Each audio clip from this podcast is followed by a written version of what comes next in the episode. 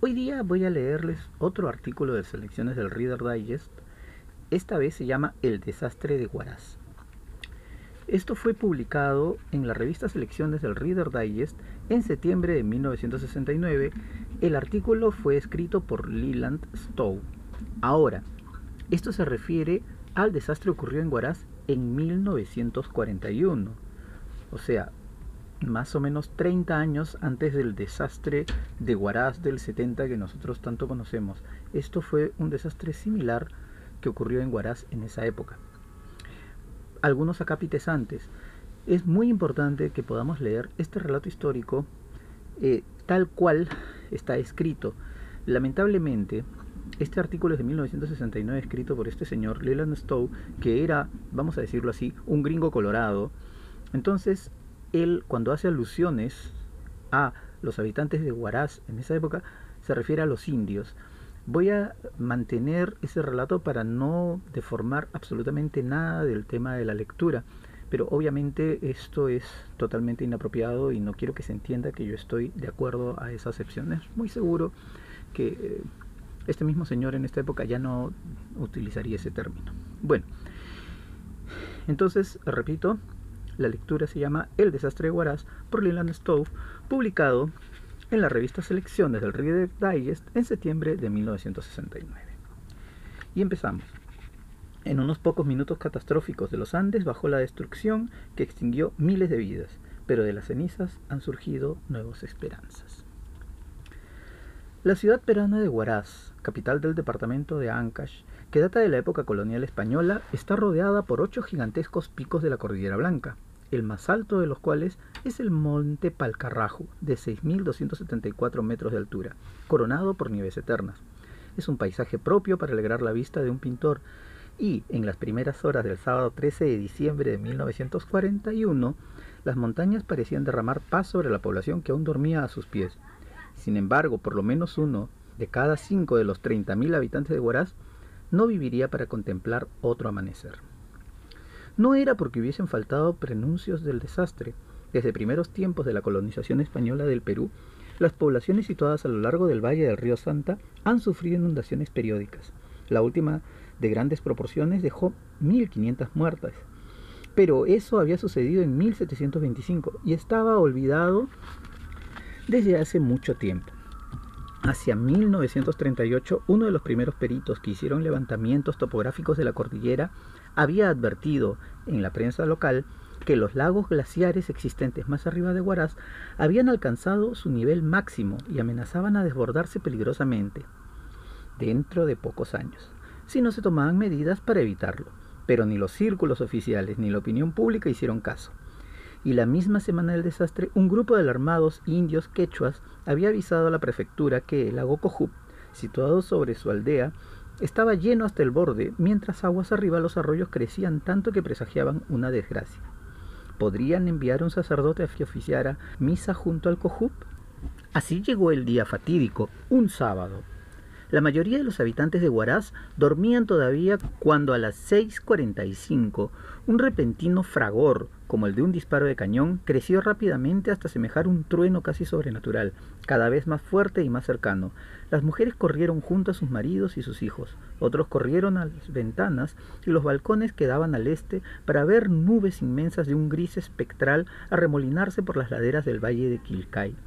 Un joven maestro de escuela que entraba en la céntrica plaza de armas quedó petrificado.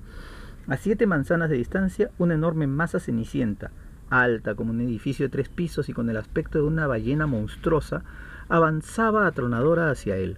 En un instante el fenómeno se convirtió en un muro de agua de 15 metros de altura que arrastraba casas y comercios a su paso cual si fueran hileras de naipes. Densas nubes de polvo lo precedían. Aterrorizado, el joven retrocedió corriendo. El pánico se desató en la ciudad. Millares de personas aterrorizadas, vestidas solo con sus ropas de dormir, huían frenéticas y a ciegas, como hormigas de un hormiguero que ha sido destruido. En el delirio del miedo hubo quienes perdieron del todo la razón. La señora Evangelina Crajín y su madre alcanzaban el ansiado refugio de la plaza cuando una niña cubierta de lodo, con mirada alocada, se cruzó con ellas corriendo desesperada. No, no, por ese lado, le gritaron. Pero ella respondió dando alaridos, mi madre ha ido por allí, yo tengo que ir también, y siguió hacia el consuelo de una muerte segura. Muchos feligreses devotos corrieron a la catedral, en la plaza, donde oficiaba misa un sacerdote, para implorarle que huyese. Suceda lo que suceda, yo me quedaré para orar por las almas de las víctimas, contestó. Sobrevivió y ayudó a organizar los primeros auxilios. Desde la colina del cementerio, otro sacerdote vio avanzar el alud por el lado este de Huaraz, como una gigantesca serpiente del Apocalipsis, devorando cuanto encontraba a su paso. No muy lejos, José Cortés Manjarres vio veintenas de personas aisladas en la terraza del lujoso hotel de turistas, presenciando horrorizado el embate de la violenta masa líquida que dividía el edificio en tres partes que se tambaleaban y arrastraban todo al desplomarse. Desde la loma de Taquillán, otros vieron estupefactos cómo, al encontrar cerrado el paso por montañas de roca y peñascos lanzados a su profundo cauce, el río Santa invertía su curso. Segundos fatales. ¿Qué había sucedido? Desde varios días atrás, Huaraz había tenido temperaturas de 30 grados sin saber que el sol casi ecuatorial reblandecía los helados contrafuertes del elevado glaciar del Palcarrajo. Dos grandes lagos colectores que había en los flancos de la montaña iban llenándose cada vez más con el producto del deshielo. El mayor de los dos, el Palcacocha, cuelga de una cresta montañosa muy inclinado hacia el lago Cojup, situado 300 metros más abajo. Las aguas que se filtran del Cojup forman el río Paria, que se precipita por un tortuoso cañón y se funde con otra corriente, el río Auqui, para formar el río Quilcay. Desde hace muchas generaciones, este serpentea centelleando por estrechos rápidos, atravesando ricos campos de labor y después de cruzar la parte oriental de Huaraz, desemboca en el Santa, que corre hacia el norte. Segundos antes de las 6.45 de aquella mañana, la enorme saliente del glaciar Palcarrajo finalmente se desprendió, precipitándose en el lago superior. Millones de toneladas de agua desplazadas se desbordaban sobre sus márgenes de granito hacia el rebosante Cojup, cuya cortina natural reventó como volada por dinamita. El contenido de ambos lagos, unos 10 o 12 millones de metros cúbicos, se vació valle abajo con la velocidad de un tren expreso, precedido por una retumbante masa de peñascos. El ominoso torrente que desbordó por el altiplano de Quilcay, tragándose ocho aldeas en vertiginosa sucesión, Centenares de indios y miles de cabezas de ganado cayeron en su hirviente vórtice, pereciendo de inmediato como si hubieran sido otros tantos insectos inermes.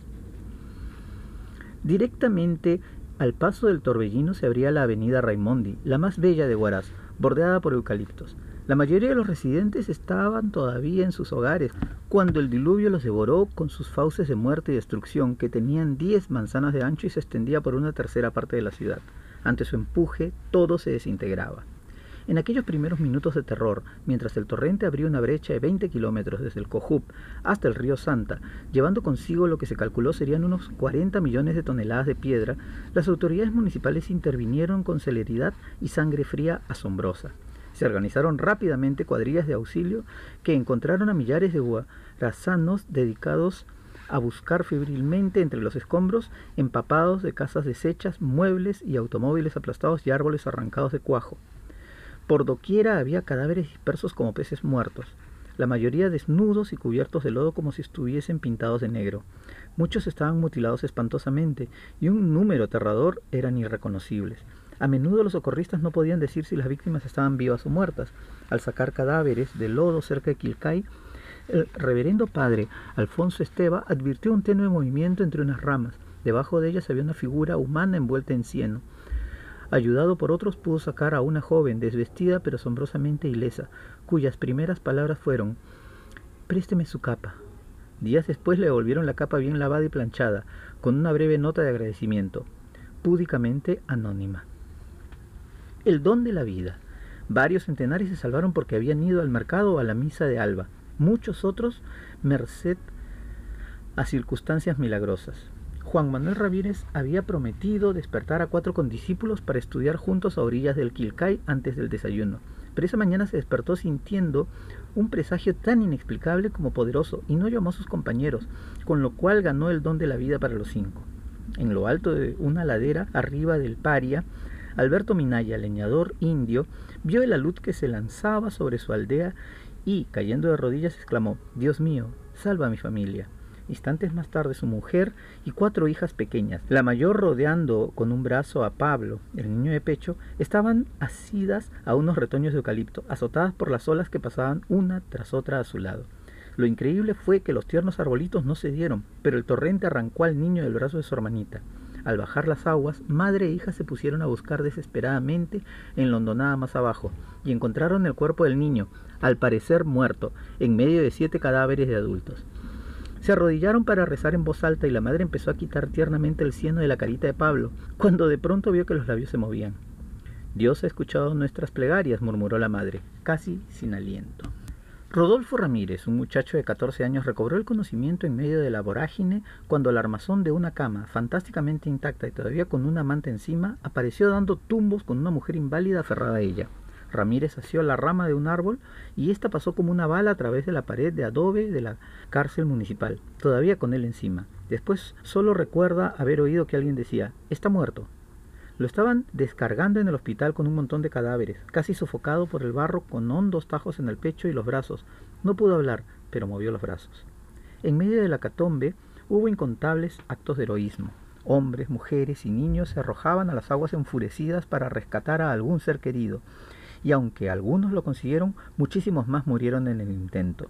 Un niño de 10 años acababa de sacar a tirones a su madre hasta un lugar seguro, cuando resbaló y el torrente lo arrastró. La señora Vargas tuvo tiempo para escapar con su marido y cinco hijos, pero volvió para recoger a los niños de un vecino, perdiéndose todos para siempre. Al escuchar el rugido creciente de las aguas, un obrero del aserradero de vapor situado precisamente en el paso del torrente se apoderó del cordel que tocaba la sirena, tiró de él y lo afirmó en la mano. El agudo toque del silbato, que solo sonaba a mediodía, dio la alarma y los vecinos de muchas manzanas a la redonda huyeron de sus casas. La sirena tocó durante algo más de un minuto y cesó repentinamente al ser arrastrado el aserradero por las aguas. Nunca se sabrá cuántas fueron las vidas salvadas por este héroe anónimo. Los que salvó el abogado Juan La Rosa Sánchez se pudieron contar, Vivía con su mujer en el Colegio Nacional de Mujeres, donde era director, y al oír los primeros fragores del agua que avanzaba, acertó a comprender lo que sucedía. Corrió al dormitorio, en que 65 alumnas de 8 a 18 años de edad dormían, y las condujo al lugar seguro. Cuando estaban a menos de cuatro manzanas del edificio, este se derrumbó. Al regresar una hora más tarde, el doctor La Rosa solo descubrió en pie una pared de la capilla, donde encontró en su nicho la imagen de yeso de Santa Teresita del Niño Jesús, de un metro de alto y que aprieta un crucifijo contra su pecho, milagrosamente intacta. Hoy, la imagen es preciada reliquia en casa del doctor La Rosa en Lima.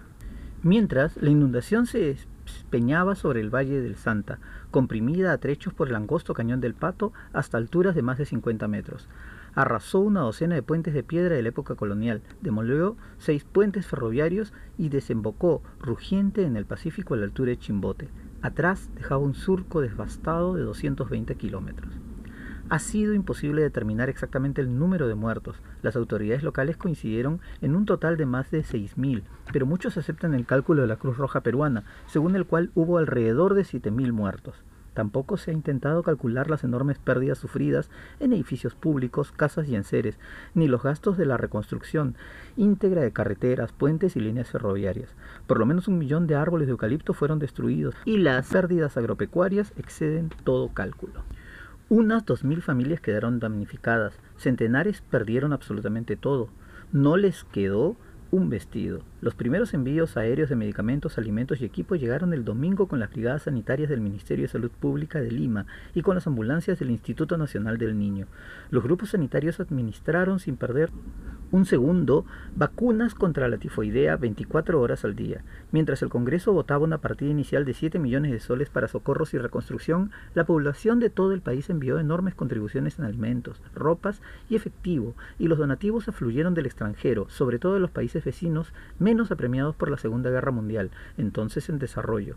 El cuerpo de zapadores militares se encargó sin descanso de la tarea de impedir la temida repetición del desastre.